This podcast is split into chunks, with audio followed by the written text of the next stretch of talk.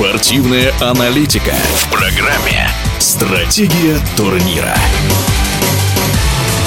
Этап Кубка мира в Оберхофе принес первую золотую медаль российским биатлонистам в этом сезоне. Изо всех сил постарались Ульяна Кайшева, Светлана Миронова, Александр Логинов и Эдуард Латыпов. Вопрос двукратному олимпийскому чемпиону, двукратному чемпиону мира Сергею Чепикову. Как можно назвать эту победу долгожданной или запоздалой?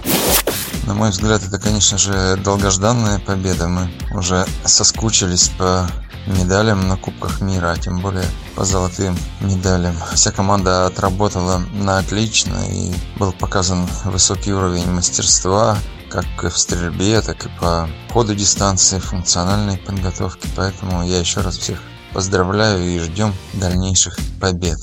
Выиграла эстафету опытная уже команда, а кого можно отметить из молодых российских биатлонистов, на кого можно надеяться в ближайшем будущем? На мой взгляд, есть очень хорошие перспективные у нас биатлонисты, и именно молодежь, юниорский возраст. Это и Серохвостов, это ну, вообще юниор практически другие спортсмены, Стрельцов, опять же. Но, э, конечно, не стоит ждать сразу же высоких результатов, потому что таким стартом нужно как бы психологически привыкнуть. Но все равно молодежь нужно пробовать, чтобы они принимали участие, даже если что-то и не получается, но все равно нужно давать им возможность выступать на Кубках мира.